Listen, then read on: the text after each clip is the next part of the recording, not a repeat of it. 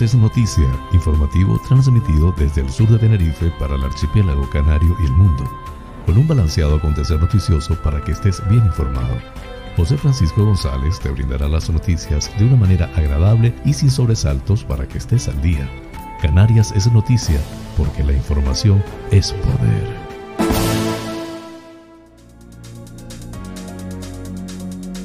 Martes 13 de julio del 2019.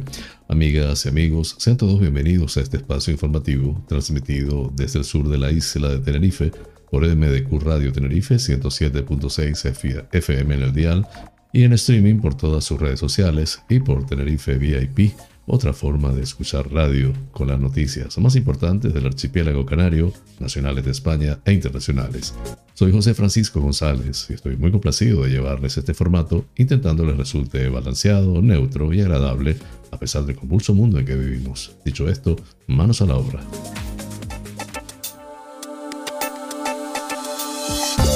El pensamiento del día.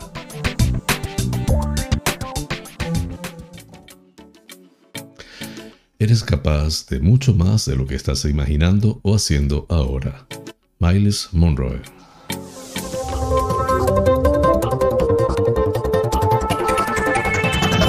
Flash informativo. Titulares del día.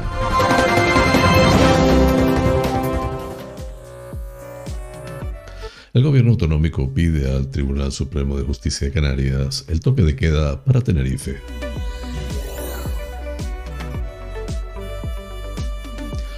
La compra-venta de viviendas se dispara un 173% en el archipiélago en mayo.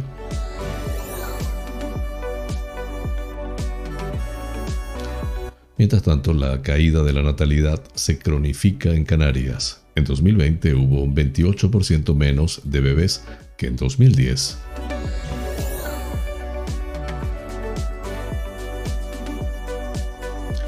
Torres cree que la remodelación del gobierno proyecta un mensaje importante para los próximos años de recuperación.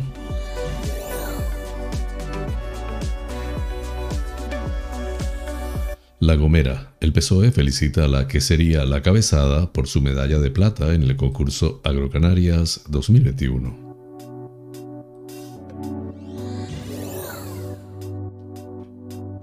La revista especializada en turismo de lujo Condé Nast Traveler destacó la riqueza marina de La Gomera.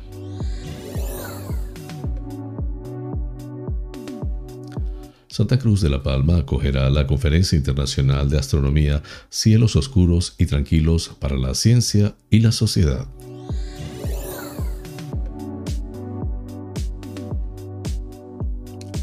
El sonido cristalino de la Filarmónica de Cámara de Baviera llega a La Palma, interpretará obras compuestas en el siglo XX, entre ellas música de cine.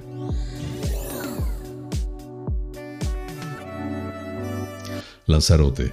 Se pone en marcha la quinta campaña de prevención de ahogamientos en la Graciosa.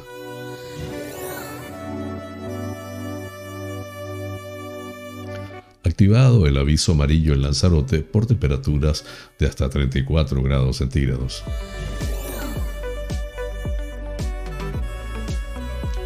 Fuerteventura, un ladrón en Antigua acaba rescatado por los bomberos.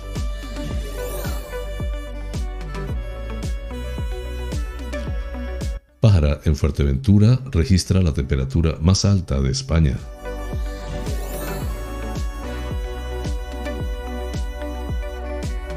el Ayuntamiento de Las Palmas de Gran Canaria declara la situación de alerta por temperaturas máximas.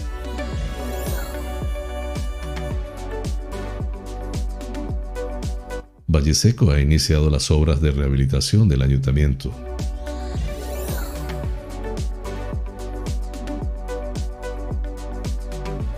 Detenida una pareja en vecindario Las Palmas por tráfico de drogas.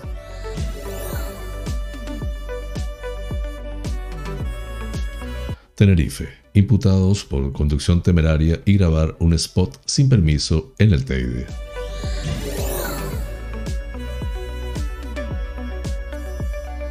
El Festival de Nuevos Talentos de Granadilla vuelve de forma virtual en agosto.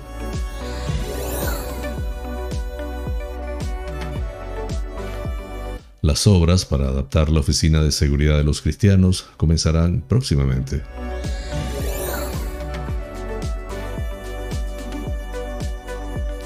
En nacionales, los nuevos ministros prometen lealtad al rey y guardar la constitución.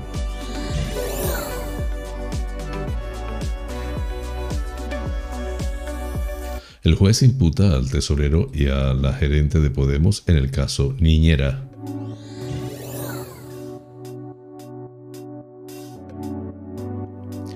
En internacionales, la Unión Europea tratará las protestas en Cuba que atribuye a Cortes en las comunicaciones.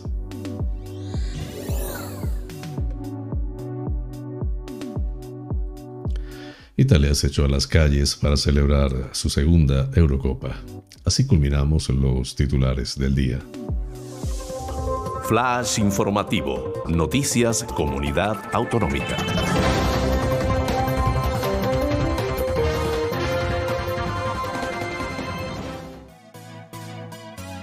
El gobierno del archipiélago ha solicitado esta mañana a la Sala de lo Contencioso Administrativo del Tribunal Superior de Justicia de Canarias autorización para imponer el toque de queda en las islas de nivel 3, en concreto limitar la movilidad en horarios nocturnos entre las 0030 y las 6 horas. Actualmente solo está Tenerife en nivel de alerta 3. En concreto, según han informado fuentes judiciales, el Ejecutivo ha incoado en su sede de Santa Cruz de Tenerife el procedimiento regulado en el artículo 122 eh, de la Ley 29-1998 del 13 de julio, reguladora de la jurisdicción contencioso-administrativa, modificada por el Real Decreto Ley 8-2021 y se ha dado traslado al Ministerio Fiscal para informe. Desde las 9 horas de esta mañana ya corre el plazo de 72 horas, tres días para que la sala se pronuncie. El asunto será deliberado por el Pleno de la sala. En el caso de que el órgano jurisdiccional rechace aprobar las medidas solicitadas, el gobierno de Canarias podrá acudir al Tribunal Supremo, que tiene cinco días para resolver. El presidente de Canarias, Ángel Víctor Torres, afirmó este sábado que confía en que la decisión del TSJC sea favorable, porque el toque de queda es un instrumento que indudablemente ayuda a frenar los contagios y, al producirse durante la noche, no hay una afección en lo económico e hizo hincapié en que la limitación de la movilidad en horario nocturno evita aglomeraciones y concentraciones de los jóvenes.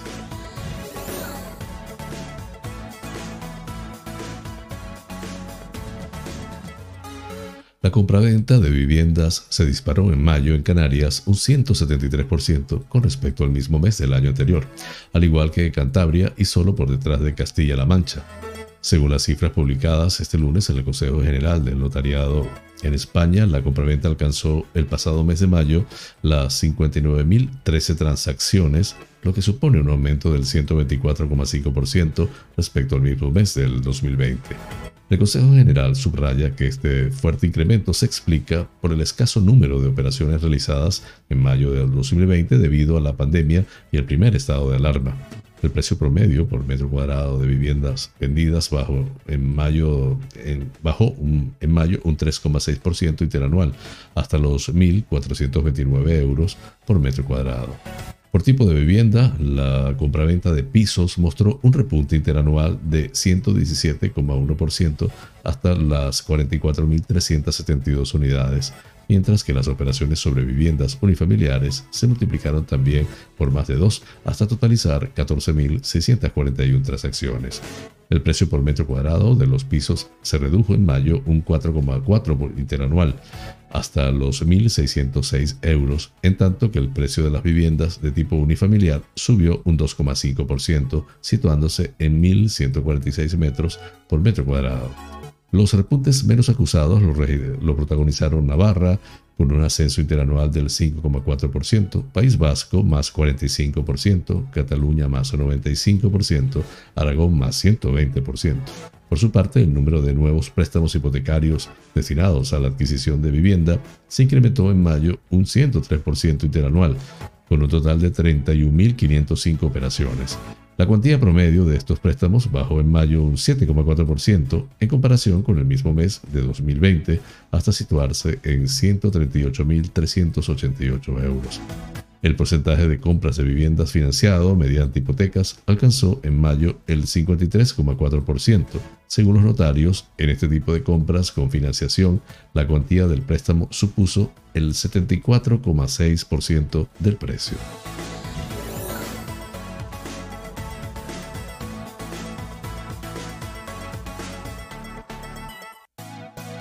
El número de nacimientos entre 2010 y 2020 cuando nacieron 13.142 bebés, en Canarias se redujo un 28,2%, es decir, 5.163 menos, según los datos del Instituto Nacional de Estadística INE.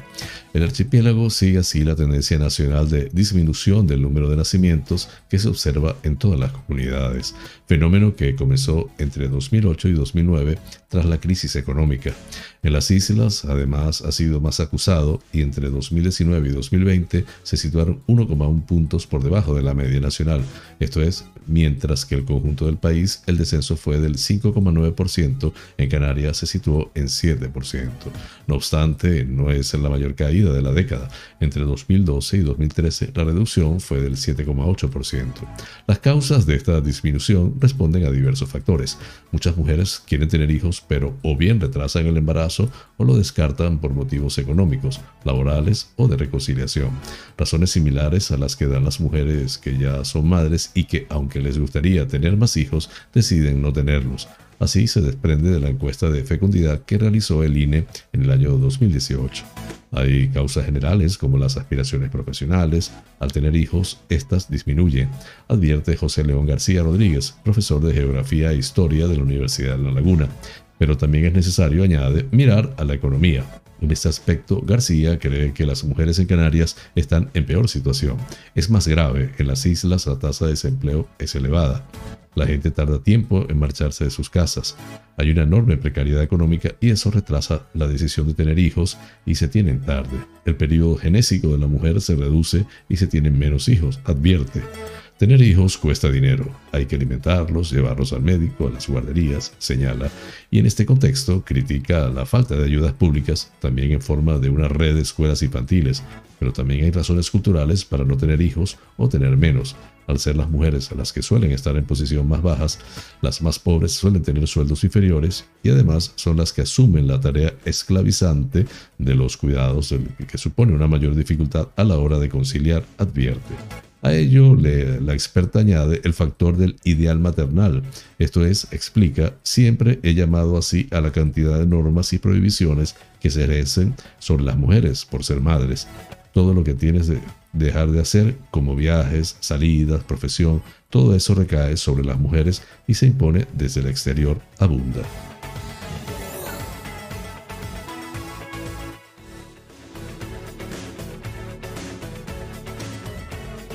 El presidente del gobierno de Canarias, Ángel Víctor Torres, ha considerado que la remodelación realizada por Pedro Sánchez en el Ejecutivo Nacional proyecta un mensaje importante para los próximos años de recuperación. Creo que es un mensaje importante para los dos años de recuperación que vienen, apostilló durante una entrevista a Cope Canarias recogida por Europa Press, en la que ha matizado que han entrado en el gobierno central personas jóvenes con una trayectoria importante dentro de la organización, si bien ha admitido que también salen pesos pesados del PSOE. De todos modos, ha indicado que la remodelación realizada por el presidente del gobierno, Pedro Sánchez, viene motivada por el momento económico tras dos años duros y un trabajo tremendo de los distintos ministros. En cuanto a cómo afectan los cambios en el gobierno central a Canarias, Torres ha afirmado que deberán volver a colocar las agendas, así como ha añadido que deben saber si va a haber cambios en los segundos o terceros niveles. Finalmente, ha señalado que el traspaso de costas a Canarias estaba previsto para finales de julio, ya que ha habido intercambio de documentos oficiales entre el Ejecutivo Central y Regional por lo que espera que se pueda mantener el calendario.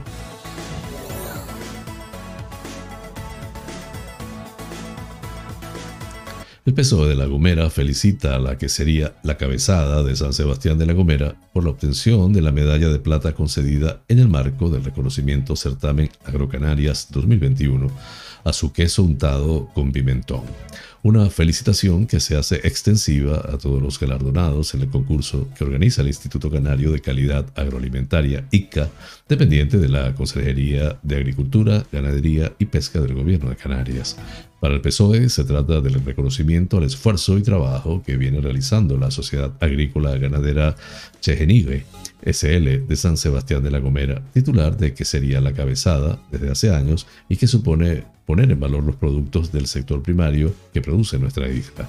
Por otra parte, entre hoy y mañana se harán públicos los galardones correspondientes al certamen que premia los los mejores gofios de Canarias y que tiene lugar a partir de hoy en la isla de Hierro y donde no cabe duda que la isla de La Gomera volverá a contar con una participación excepcional y de calidad.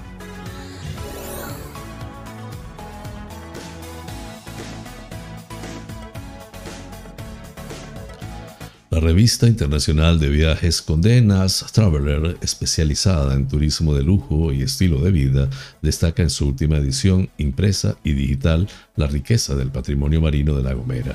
La publicación centra su atención en la declaración de la isla como área de patrimonio mundial de cetáceos, recientemente reconocida por el Well Heritage Site la titular de turismo, María Isabel Méndez, resalta el mantenimiento de los esfuerzos promocionales llevados a cabo por Turismo La Gomera, dedicados al mercado nacional e internacional, con publicaciones en medios de comunicación especializados.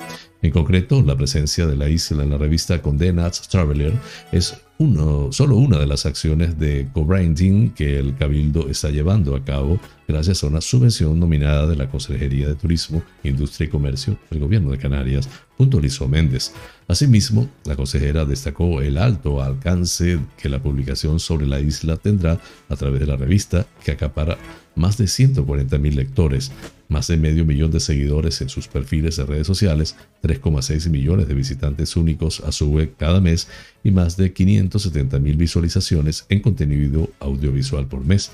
El rico patrimonio marino de La Gomera, declarado Reserva de la Biosfera en el año 2012, coloca la isla entre los mejores destinos europeos para el avistamiento de cetáceos gracias a la calidad de sus aguas y fondos marinos en concordancia con los valores de sostenibilidad y respeto por el medio ambiente.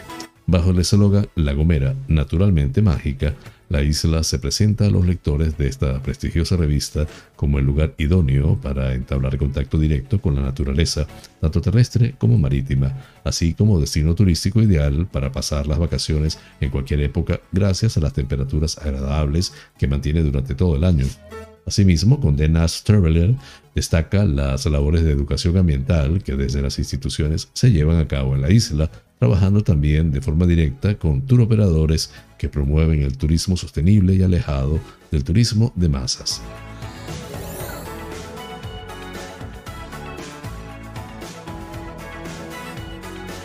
El Ayuntamiento de Santa Cruz de la Palma comienza con los preparativos para acoger la conferencia Cielos Oscuros y Tranquilos para la Ciencia y la Sociedad, que organizará con el Instituto de Astrofísica de Canarias, IAC, en colaboración con el Cabildo Insular entre los días 3 y 7 de octubre en el Teatro Circo de Marte, se indica en una nota de prensa del consistorio de la capital. El alcalde de Santa Cruz de la Palma, Juanjo Cabrera, la concejala de Turismo, Carla Rodríguez, y el concejal de Seguridad, Juan Arturo Sangil, mantuvieron una reunión de coordinación con la subdirectora del IAC, Casiana Muñoz Tuñón, el máximo responsable del Observatorio del Roque de los Muchachos, Juan Carlos Pérez Arencibia, y la secretaria de dirección del IAC, Nieves Villoslada. En citado encuentro avanzaron los trabajos relacionados con la seguridad y la logística de una conferencia que, por primera vez, se realizará en formato presencial, aunque también se podrá seguir de manera telemática, subraya. Desde el ayuntamiento se destaca la importancia de este encuentro internacional promovido por el IAC, Naciones Unidas, la Unión Astronómica Internacional y el Cabildo, que traerá a La Palma y en concreto a la capital insular algunas de las mentes más destacadas de la ciencia, la astronomía y la política internacional, organizada con el apoyo del Comité de las Naciones Unidas sobre Utilización del Espacio Ultraterrestre con fines pacíficos, COPUOS. La conferencia tendrá como objetivo concienciar sobre la amenaza de la contaminación lumínica y radioeléctrica para la astronomía y la visibilidad del cielo nocturno. En este sentido, concluye la nota, los organizadores confían en concretar una propuesta común sobre la regulación del uso del espacio, hoy carente de normativas y cada vez más lleno de obstáculos para que los astrofísicos puedan realizar su trabajo.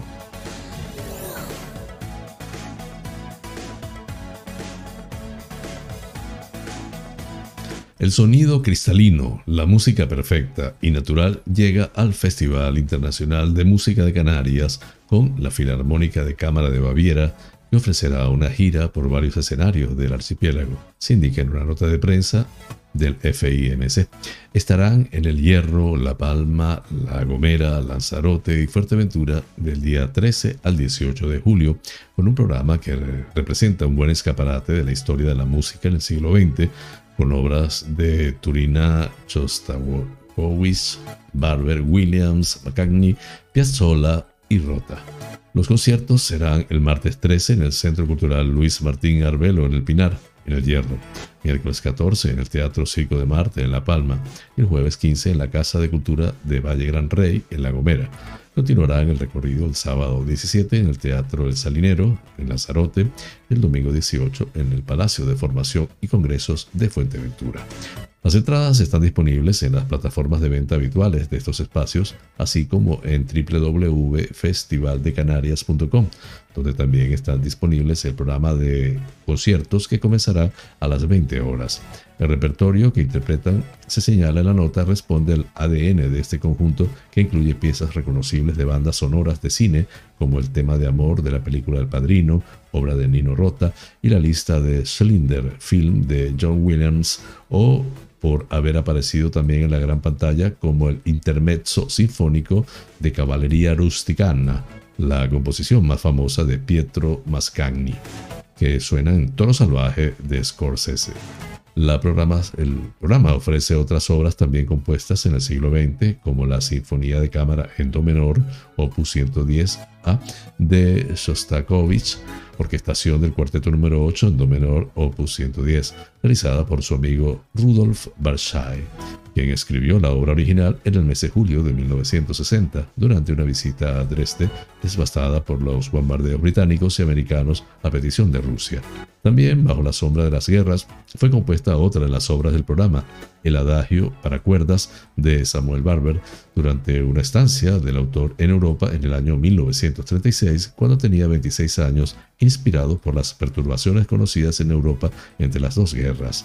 Lo completan las piezas a la canción del Torero de Joaquín Turina con un timbre genuinamente español y el tango número uno para cuerdas y solo de violín homenaje al aniversario de Piazzolla.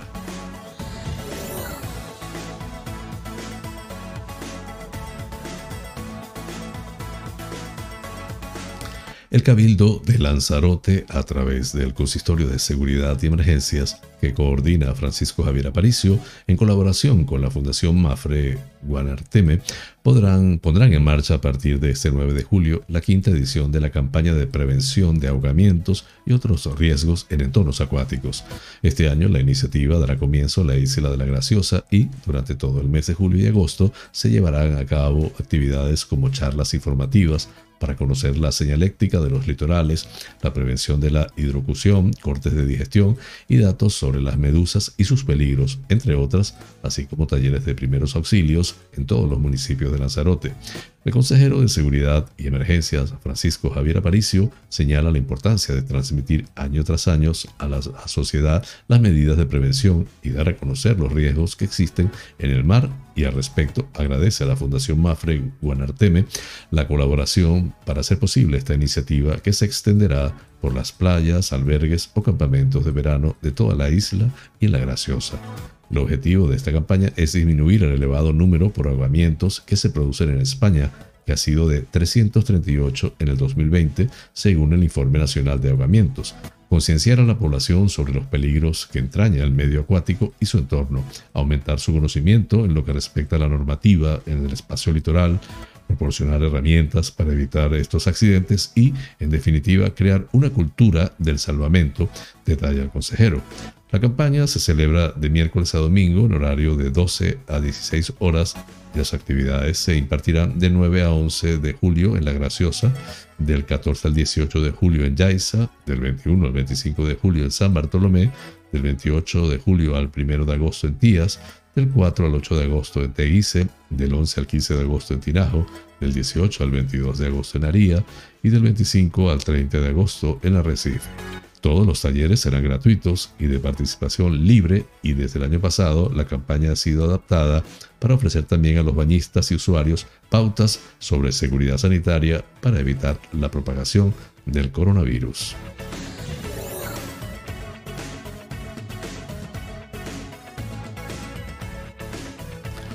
La Agencia Estatal de Meteorología AEMET ha activado el aviso amarillo por fenómeno meteorológico adverso en Lanzarote.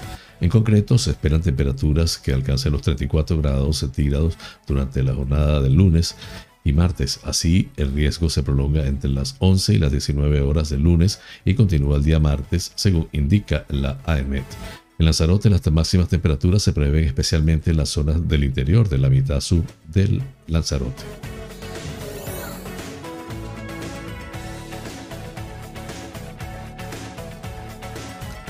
La policía local de Antigua, en Fuerteventura, ha detenido a dos hombres con antecedentes policiales cuando robaban en el interior de un bar en Antigua.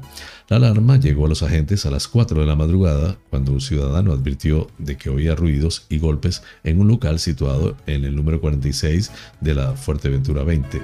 Inmediatamente, una de las patrullas de servicio se acercó hasta el inmueble, colaborando en las tareas el agente fuera de servicio, comprobando cómo en la pared trasera del bar existía un agujero por donde habían accedido al interior del establecimiento dos personas que se encontraban en el mismo. En la huida, uno de los ladrones de Antigua tuvo que ser rescatado por los bomberos al caer en un hoyo de más de 6 metros de profundidad. El detenido acabó con heridas de diferente consideración. El hombre que cayó al hoyo sufrió lesiones en cadera y espalda, por lo que tras ser rescatado por los bomberos, que tuvieron que utilizar material de escalada y medios de alumbrado, fue evacuado en ambulancia al hospital majorero.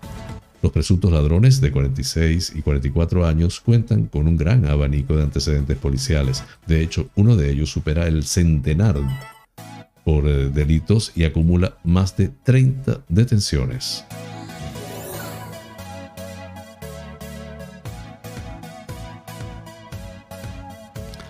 La localidad majorera de Pájara, en Fuerteventura, ha registrado la temperatura más alta de España ayer en la mañana. A las 7.40 horas el mercurio ha alcanzado los 35,9 grados, cuatro décimas más que Ellín, en Albacete, a las 4 de la madrugada. Las previsiones se cumplen y el calor llega de lleno a Fuerteventura y Gran Canaria. El gobierno autonómico ha declarado la alerta por altas temperaturas en ambas islas y a esto se suma la calima que ya se nota notablemente. Con esta situación, la Dirección General de Seguridad y Emergencias da una serie de consejos. Protejas del sol y del calor. Se recomienda permanezca en los lugares protegidos del sol y el mayor tiempo posible en las estancias más frescas de la casa. Durante las horas de sol baje las persianas de ventanas donde toca. Abra las ventanas de casa durante la noche para refrescarla. Es conveniente recurrir a algún tipo de climatización, ventiladores, aire acondicionado, etc., para refrescar el ambiente. Si no tiene aire acondicionado, debería estar como mínimo dos horas al día en lugares climatizados, centros comerciales, cines, etc. Tenga en cuenta que al entrar o salir de estos lugares se producen cambios bruscos de temperatura que pueden afectarle. En la calle evite el sol directo, lleve una gorra o un sombrero, utilice ropa ligera como la de algodón de colores claros y que no sea ajustada. Procure caminar por la sombra, en la playa estar bajo una sombrilla y descansar en lugares frescos de la calle o en espacios cerrados que estén climatizados. Lleve agua y beba a menudo. Nunca deje a niños ni personas mayores en el interior de un vehículo cerrado. Evite salir y hacer ejercicios físicos prolongados en las horas centrales del día, que es cuando hace más calor. Reduzca la actividad física en las horas de más calor. Tome comidas ligeras y regulares, bebidas y alimentos ricos en agua y sales minerales, como las frutas y hortalizas, que le ayuden a reponer las sales perdidas por el sudor. No tome bebidas alcohólicas, evite las comidas muy calientes y que aporten muchas calorías. Ayuda a los demás. Si conoce gente mayor o enferma que vive sola, vaya a visitarlos una vez al día. Si toma medicación, consulte con su médico si ésta puede influir en la termorregulación o si ha de ajustar o cambiar. Para cualquier solicitud de información, llamar al teléfono 012.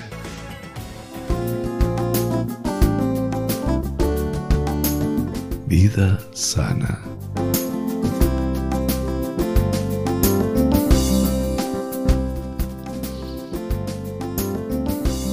Hoy les voy a hablar de alimentos que ayudan a prevenir y ayudar a la osteoporosis.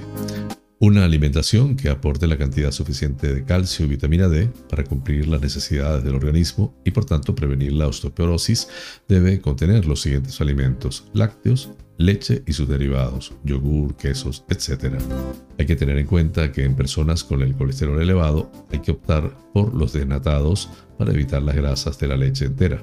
Semillas y frutos secos, almendras, nueces, piñones, sésamo, avellanas, pistachos, etc. Contienen incluso más calcio que la leche. Pescado azul, salmón, caballa, arenque, atún, sardina, anchoa, trucha de mar, pez espada y anguila.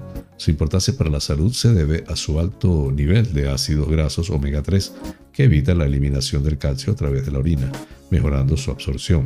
Además, este ácido graso contribuye a regular la presión arterial y como consecuencia a prevenir las enfermedades cardiovasculares.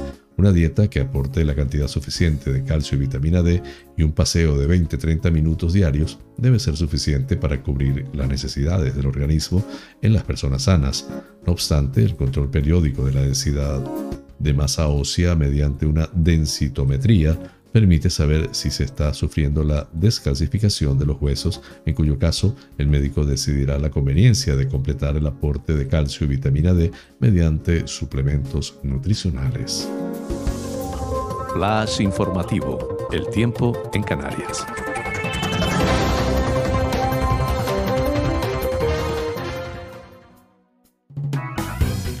Poco nuboso o despejado, tendiendo a intervalos nubosos en zonas bajas del norte de las islas de mayor relieve por la tarde.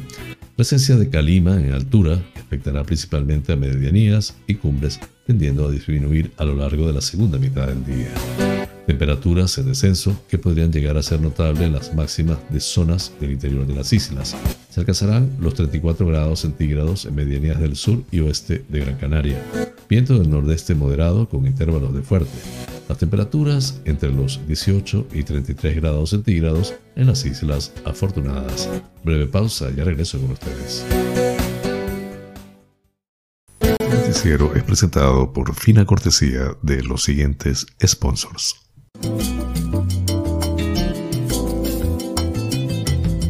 Bar Restaurante Loco, un oasis en el centro de San Isidro Cocina tradicional y fusión. Especialidad en arroces y paellas, carnes a la brasa, pescados frescos, pastas y pizzas, ricos postres caseros y unas ensaladas de antología. Disponemos de una terraza interior chill out de 120 metros para que disfrutes de nuestra vibrante coctelería en un confortable ambiente muy acogedor. Atendemos celebraciones familiares, bautizos, bodas, comuniones, cumples, divorcios, en fin Bar Restaurante Loco, un oasis en San Isidro, calle Saltadero, número 7, San Isidro. Teléfono 922 36 7986.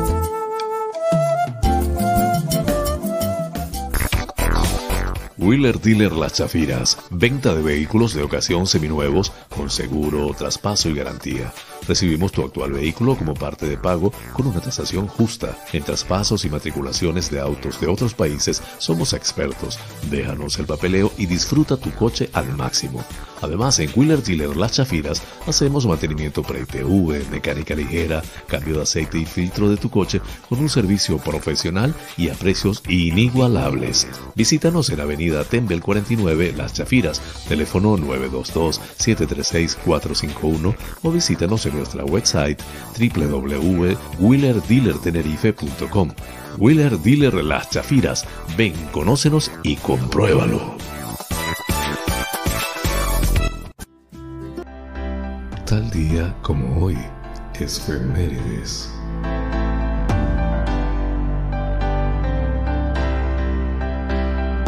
En la madrugada del 13 de julio de 1936, el abogado y político español José Calvo Soteldo fue sacado de su casa por miembros de la Guardia de Asalto y asesinado a tiros. Este asesinato, llevado a cabo como una revancha por la muerte de José del Castillo a manos de falangistas, es considerado el desencadenamiento inmediato de la Guerra Civil Española y la causa directa que los militares golpistas utilizaron para defender su sublevación. Calvo Sotelo comenzó su carrera política al lado de Antonio Maura y ganó importancia durante la dictadura de Primo de Rivera, lo que le costó unos años de exilio con la llegada de la Segunda República líder del Partido Renovación Española, defendía la monarquía y entró en contacto con las ideologías de extrema derecha durante su estancia en Francia. Era un buen orador y protagonizó numerosos y tensos debates en el Congreso, especialmente a partir de la victoria del Frente Popular en 1936. Participó en actividades antirepublicanas tanto dentro como fuera de la Cámara, pero los historiadores coinciden en que no estuvo directamente implicado en el golpe de Estado del 18 de julio. Flash informativo, provincia Las Palmas de Gran Canaria.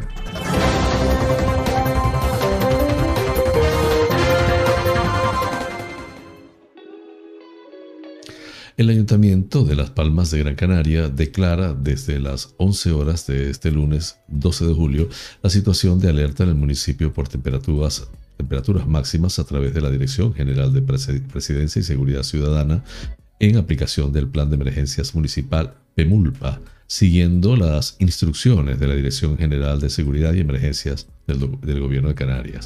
Las Palmas de la Canaria activará el PEMULPA, lo que implica el establecimiento de varias prohibiciones y recomendaciones para las que se pide la máxima colaboración de toda la ciudadanía, para protegerse de las altas temperaturas, se recomienda permanecer en lugares protegidos del sol el mayor tiempo posible, cerrando la casa todo lo posible para mantenerla fresca. Es aconsejable usar ropa ligera, complementos para evitar el sol directo y llevar agua. También tomar comidas ligeras y regulares y evitar las bebidas alcohólicas o muy calientes. Evitar hacer deporte durante las horas centrales del día y nunca dejar a niños ni personas mayores en el interior de los vehículos cerrados y proteger especialmente a la gente mayor o enferma que vive sola.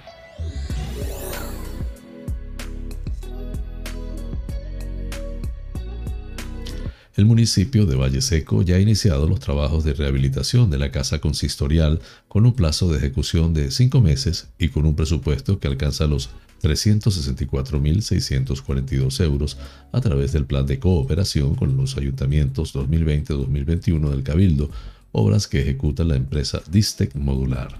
El concejal de Obras Públicas, José Luis Rodríguez Quintana, ha adelantado que el proyecto prevé la reorganización de las oficinas, ubicando dentro del edificio algunas áreas para lograr un mejor funcionamiento del servicio, para lo que se plantea asimismo una nueva distribución de los espacios a partir de la eliminación de la actual compartimentación interior de tabiques de obra, sustituyendo las mismas por un sistema de mamparas modulares más funcional y moderno y con una mejor estética de cara al visitante.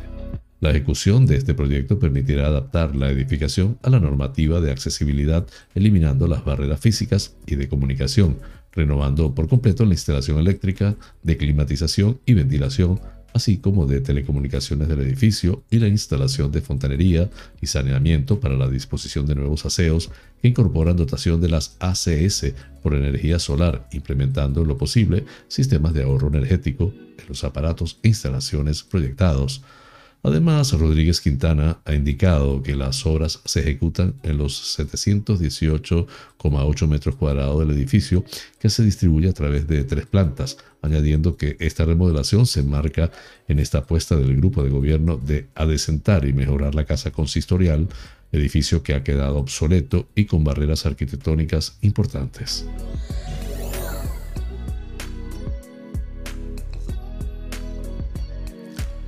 Agentes de la Policía Nacional han detenido en el municipio de Santa Lucía de Tirajana a una mujer y un hombre de 24 y 31 años de edad respectivamente, ambos sin antecedentes policiales, como presuntos autores de un delito de tráfico de drogas.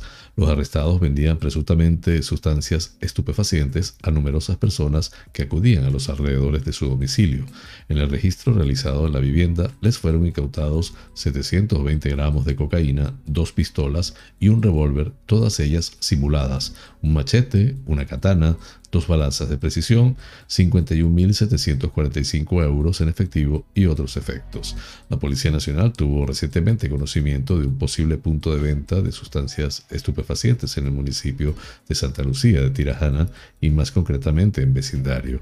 La investigación policial permitió comprobar que numerosos individuos acudían hasta las inmediaciones del domicilio de los investigados con la supuesta intención de adquirir drogas pudiendo identificar además a los presuntos vendedores de las mismas, una mujer y un hombre de 24 y 31 años de edad respectivamente. Por todo ello, la investigación policial culminó con la detención de ambos como presuntos autores de un delito de tráfico de drogas.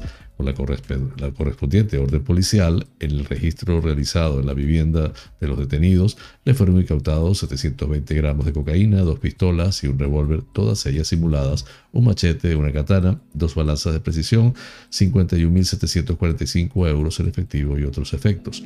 Los arrestados fueron puestos a disposición de la autoridad judicial competente quien decretó el ingreso en prisión de uno de ellos.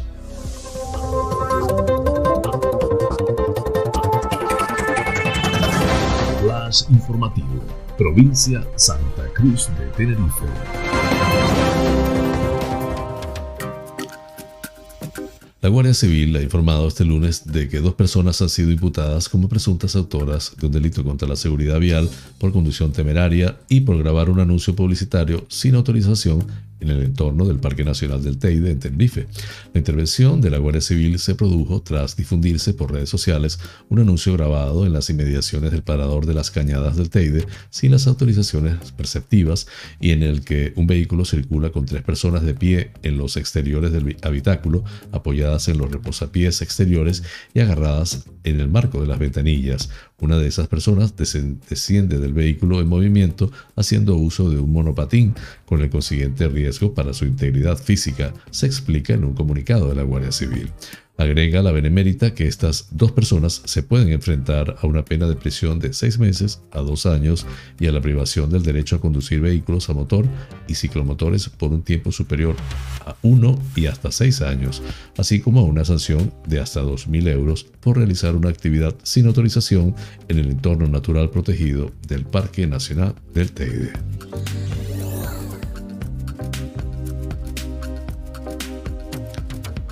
El Festival de Nuevos Talentos de Granadilla vuelve de forma virtual en agosto. La decimacuarta edición del Festival de Nuevos Talentos se celebrará de forma online el próximo mes de agosto en las modalidades de solista, grupos musicales, baile e instrumental. El certamen de ámbito regional organizado por la Concejalía de Juventud, cuya responsable es Raquel Morales Izquierdo, cumple ya 14 años y será virtual debido a la situación de seguridad sanitaria por la pandemia. Las inscripciones está previsto que se abran a partir de eh, hoy martes 13 de julio en las oficinas del SAC del municipio o en las de cualquier otra administración pública. Podrán participar aquellas personas que sean residentes en Canarias con edades comprendidas entre los 14 y 30 años. Deben ser artistas amateur, excluyéndose aquellos que tengan disco en el mercado o se dediquen profesionalmente a la categoría a la que opten. La participación es libre y gratuita. Para más información deberán dirigirse a la Concejalía de Juventud o llamar al teléfono 922-759-959. Los premios ascienden en su totalidad a 3.600 euros y se distribuirán en el primer, segundo y tercer clasificado de cada una de las categorías. Raquel Morales explica que tras la pausa del verano pasado por la pandemia y la situación sanitaria actual, nos obliga a realizar este tipo de eventos a través de Internet, por lo que aprovechó a, aprovechó a animar a todos aquellos artistas canarios a inscribirse, ya que se trata de una oportunidad única que puede servir de plataforma de lanzamiento para muchos jóvenes, como así ha sido para muchos participantes de ediciones anteriores.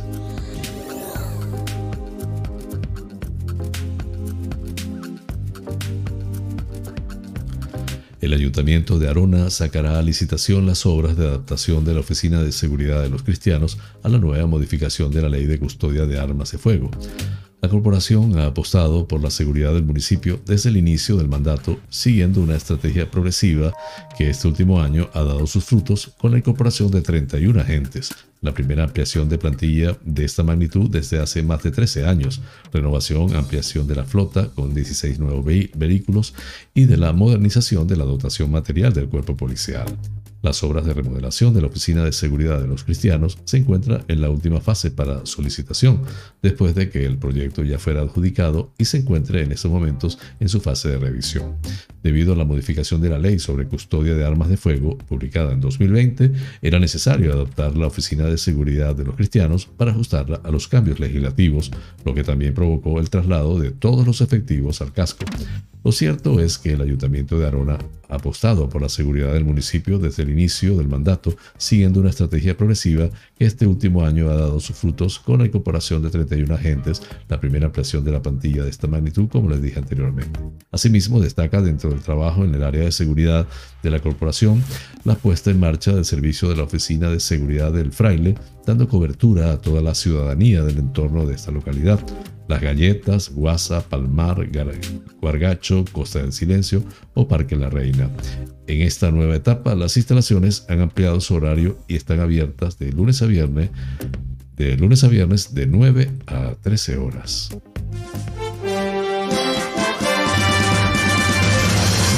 Noticias que inspiran.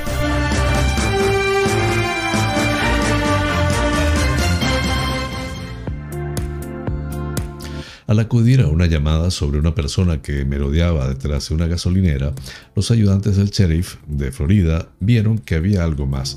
El hombre no tenía zapatos y tenía hambre, así que los amables policías fueron más allá de su deber para ofrecerle una solución. En las imágenes de la cámara corporal grabadas en la zona de Trinity, al norte de Tampa, Florida, el 14 de junio, el cabo Dan Mills y el policía Austin Cloutier de la oficina del sheriff de Pasco se acercaron al hombre para comprobar su bienestar. ¿No tiene zapatos, amigo? preguntó uno de los agentes, mientras el otro entraba a una tienda cercana para comprar un par de chanclas.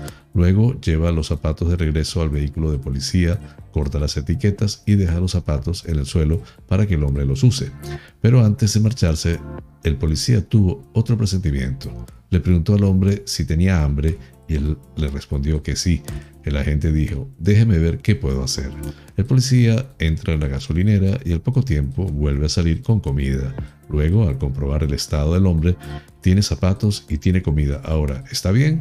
Ambos agentes le aconsejan que siga adelante. Al encontrarse con el ciudadano agradecido en la calle, un agente expresó, no se puede dejar que un ser humano ande sin zapatos. Cientos de internautas dejaron comentarios en Facebook elogiando el amable acto. Me encanta el hecho de que el policía se haya preocupado por hacer esto, pero también que haya hecho su trabajo al final. Estoy muy orgulloso, escribió una persona. Según Amanda Hunter, gerente de información pública de la oficina del sheriff de Pasco, no es la primera vez que los policías de Pasco ayudan a personas necesitadas. Hunter afirma que la mayoría de los ayudantes del sheriff de Pasco se unen por el deseo de ayudar a la gente. ¿Cuál es el lema? Luchamos como uno solo. Apenas cuatro días después de que los agentes ayudaran al hombre descalzo en la gasolinera de la zona de Trinity, otros cuatro policías de la oficina del sheriff de Pasco, Bobby Ashley, Elizabeth Ulibarri, Anthony Princiotta y Marquis Fright acudieron a varias llamadas que pedían verificar el bienestar de una familia sentada al lado de una carretera en la zona de Hudson. En el lugar hablaron con el padre, quien afirmó que estaba buscando una vivienda estable y que estaban trabajando duro para mantener a su familia.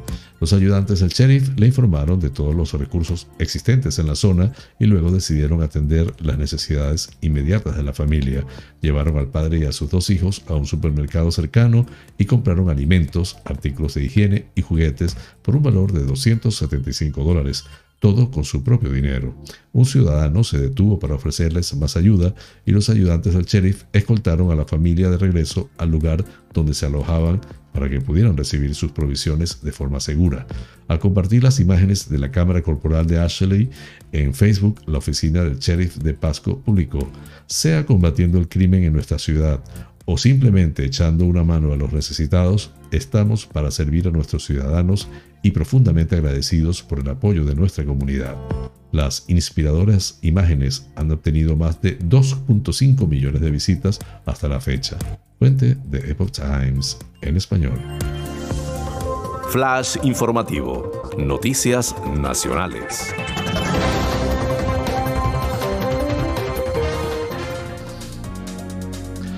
Los nuevos ministros de Pedro Sánchez han, los nueve ministros de Pedro Sánchez han jurado en la mañana de este lunes sus cargos ante el rey Felipe en el Palacio de la Zarzuela. Las seis mujeres y tres hombres, junto con las tres vicepresidentas que estrenan rango, han prometido lealtad al rey y guardar y hacer guardar la Constitución, dos días después de que el presidente del gobierno acometiera una remodelación en su Consejo de Ministros que solo ha afectado al ala socialista del gabinete. Los ministros han presidido para el acto de los símbolos religiosos, la Biblia y la cruz. Han prometido ante un ejemplar de la Constitución que es obligatoria. Para este acto solemne se utiliza un facsímil del original publicado por las Cortes Generales en el año de 1980. La Constitución estaba abierta por el artículo 100, según el cual los demás miembros del gobierno serán nombrados y separados por el rey a propuesta de su presidente. La fórmula de juramento o promesa viene establecida por el Real Decreto 707-1979 del 5 de abril y es la siguiente Juro o prometo por mi conciencia y honor cumplir fielmente las obligaciones del cargo con lealtad, lealtad al rey y guardar y hacer guardar la Constitución como norma fundamental del Estado, así como mantener el secreto de las deliberaciones del Consejo de Ministros.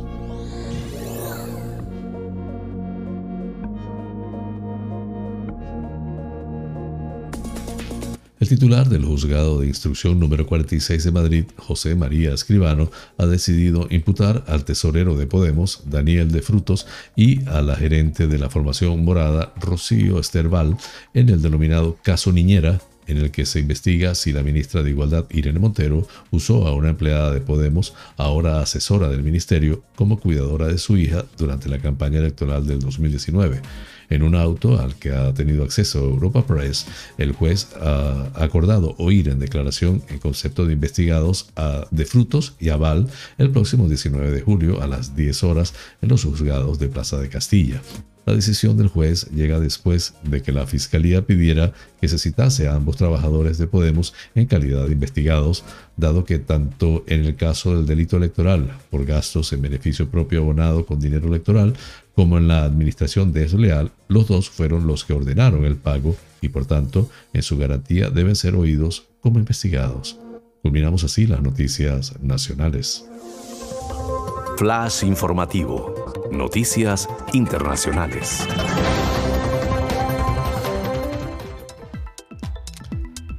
Los ministros de Exteriores de la Unión Europea tratarán eh, las protestas registradas en Cuba la última jornada y que la diplomacia comunitaria atribuye al descontento ciudadano por cortes en las comunicaciones.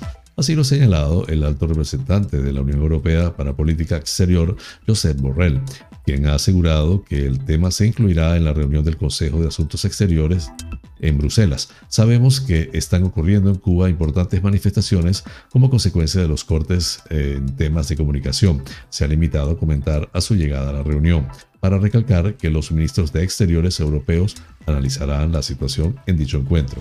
Históricas protestas en Cuba. Miles de personas tomaron las calles de Cuba el día domingo para protestar contra el gobierno al grito de libertad en una jornada inédita. Se trata de las protestas las más fuertes que han ocurrido en Cuba desde el llamado maleconazo de agosto de 1994. Esta ola de manifestaciones se producen con el país sumido en una grave crisis económica y sanitaria, con la pandemia fuera de control y una fuerte escasez de alimentos, medicinas y otros productos, productos básicos, además de largos cortes de electricidad. Las imágenes de cientos de personas saliendo a protestar de forma espontánea en San Antonio de Baños se extendieron rápidamente por las redes y prendieron la mecha de las manifestaciones en el resto de Cuba.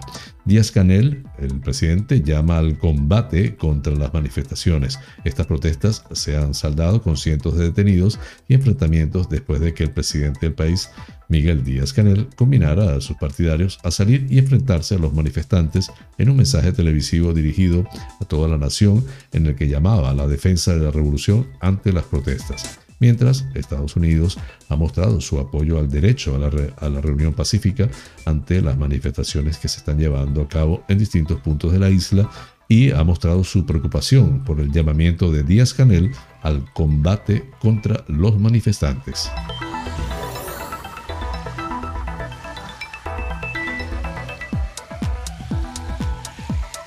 Italia se echa a las calles para celebrar su segunda Eurocopa.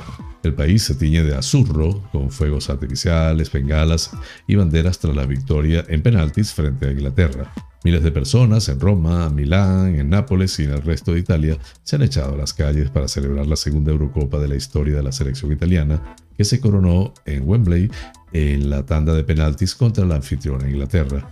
Fuegos artificiales, bengalas y banderas tiñeron de azurro a Italia, en los que las plazas se llenaron de aficionados pocos segundos después de que el portero Gianluigi Donnarumma pasara a Boucaglio saca el penalti decisivo. No hizo falta ninguna convocatoria porque muchas plazas italianas estaban ya transmitiendo en directo en unas pantallas gigantes la final de Wembley, así que los aficionados ya estaban reunidos para celebrar ese nuevo trofeo de Italia. Largas caravanas de coches haciendo sonar sus bocinas tomaron después las calles, de nuevo los, penaltis tras la victoria conseguida ante España en semifinales, coronaron a Italia y dispararon la euforia total de un país. Italia cuenta ahora con cuatro mundiales, 1934, 1938, 1982 y 2006, y con dos Eurocopas, 1968 y 2021. Con este tema culminamos las noticias internacionales.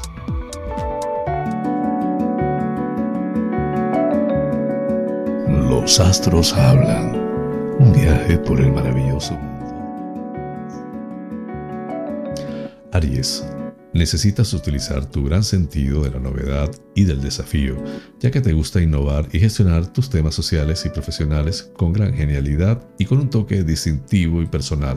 Podrás sentir que todo es más sencillo, ya que tus percepciones serán mayores. Tauro, es un día para seguir tu instinto y tu manera tan novedosa de desarrollar tus proyectos y actividades personales y profesionales.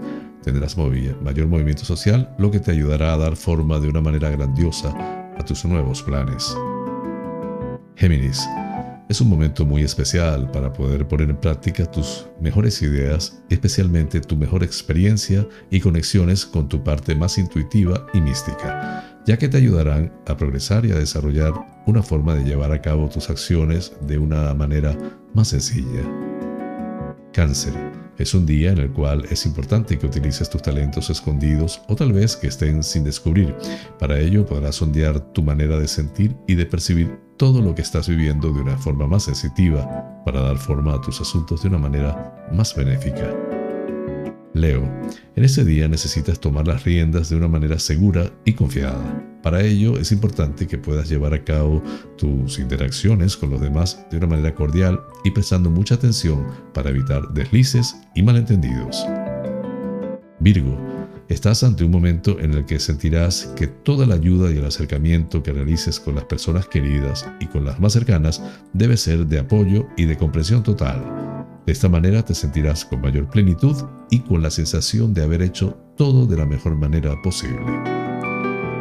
Libra, estás en un momento muy especial, ya que sentirás que tu alegría interior es muy benéfica, no solamente para ti, sino que también puedes expandirla a los demás. Esto supone un antes y un después en tu capacidad de poder sentirte más cerca de los demás. Escorpio, es un día en el cual podrás atender con gran precisión y mucho ingenio asuntos relacionados con la profesión. También podrás aumentar tu círculo de conocidos y de amistades para que te expandas de una manera más firme y abierta. Sagitario, es un día importante para poder eh, poner, utilizar tu gran experiencia y todo lo que has aprendido a lo largo de la vida. Ello te servirá para poder dar salida a tus grandes ideas de una manera más original y productiva lo que te servirá para lanzar nuevas ideas y actividades. Capricornio, podrás ocuparte de sacar a la luz sentimientos inconscientes que necesitas remodelar y renovar para poder darles un giro de 180 grados y poder ver la vida de una manera más plena y con mayor confianza. Será un día muy importante. Acuario, es un día especial para expandir tus conocimientos y para interactuar y sentirte más cerca de personas queridas y de confianza. Es importante que tus ideas las saques a la luz porque entre todos podréis activar nuevas acciones productivas y benéficas. Piscis, es un día para sentirte más cerca de las personas que más quieres y también deberás tener la iniciativa y la genialidad de ocuparte también de tu bienestar y de la manera de sentirte a gusto con tu vida y con tus nuevos proyectos. Tu vida se llenará de alegría.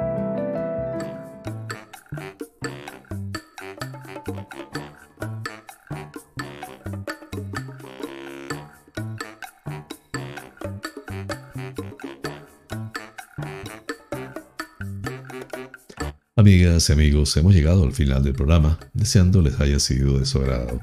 Realmente es un auténtico placer llegar a ustedes desde esta pequeña isla incrustada en el Océano Atlántico hasta los sitios más recónditos del planeta. En muchos de esos lugares se encuentran espectadores canarios, entre otros.